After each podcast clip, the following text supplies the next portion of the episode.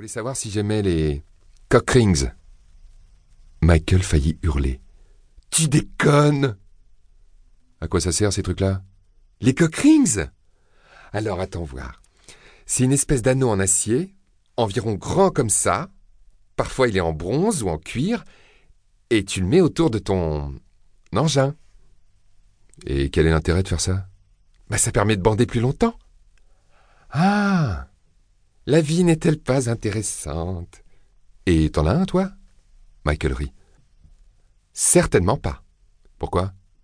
Bah ça fait un truc de plus à ne pas oublier. Je n'arrive déjà pas à garder une paire de lunettes solaires plus d'une semaine. Il éclata de rire en pensant soudain à quelque chose. Je connaissais un mec, un courtier très convenable d'ailleurs, qui en portait un constamment. Mais il s'est débarrassé assez rapidement de cette habitude. Qu'est-ce qui s'est passé? Il devait aller à une conférence à Denver en avion, et on l'a arrêté à l'aéroport quand il est passé par le détecteur de métaux. Merde qu'est-ce qu'ils ont fait? Ils ont ouvert sa valise et ont découvert ses jambières en cuir noir. Brian siffla en secouant la tête. Il est pas trop tard pour une tasse de café chez Pam Pam? Ok, mec, ce sera avec plaisir.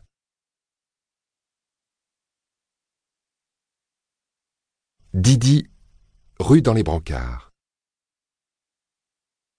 Peu après sept heures, Beauchamp tituba hors de son lit jusqu'à la salle de bain. Didi se retourna et continua à respirer profondément, feignant d'être endormie. Cette fois-ci, elle ne voulait plus entendre son excuse. Elle était assommée d'excuses, vidée par tous les efforts qu'elle avait consentis pour continuer à le croire.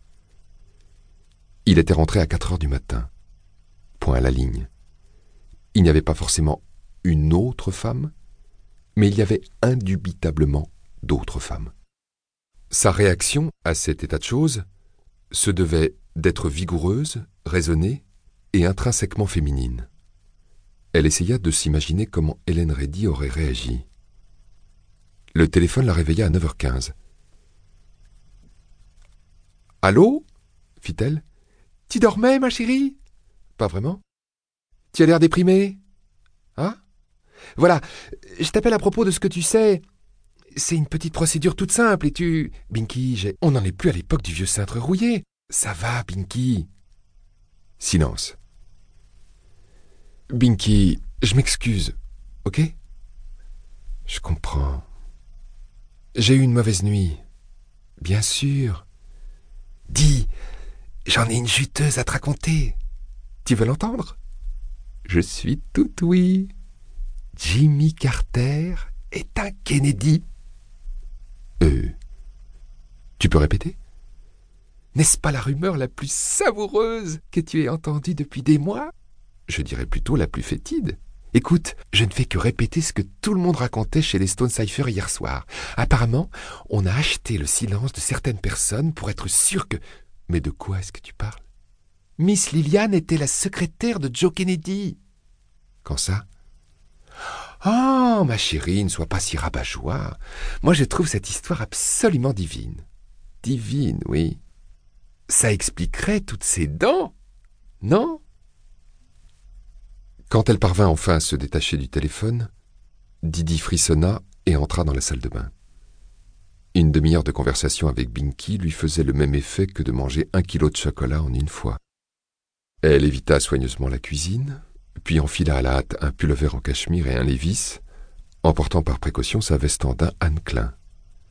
Elle voulait marcher et réfléchir.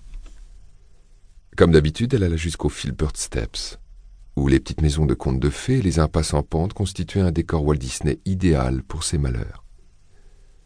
Elle s'assit sur le passage en planche de Napier Lane et observa les chats du quartier qui déambulaient au soleil. Il était une fois un chat qui s'était assoupi au soleil et qui avait rêvé d'être une femme endormie au soleil. Lorsqu'il se réveilla, il ne parvenait plus à se rappeler s'il était un chat ou une femme. Où avait-elle entendu cela? Aucune importance. Elle ne se sentait ni chat ni femme. Toute sa vie, elle avait fait ce qu'on attendait d'elle. Elle avait glissé, sans même un battement de cils, de l'autocratie bienveillante d'Edgar Alcyone,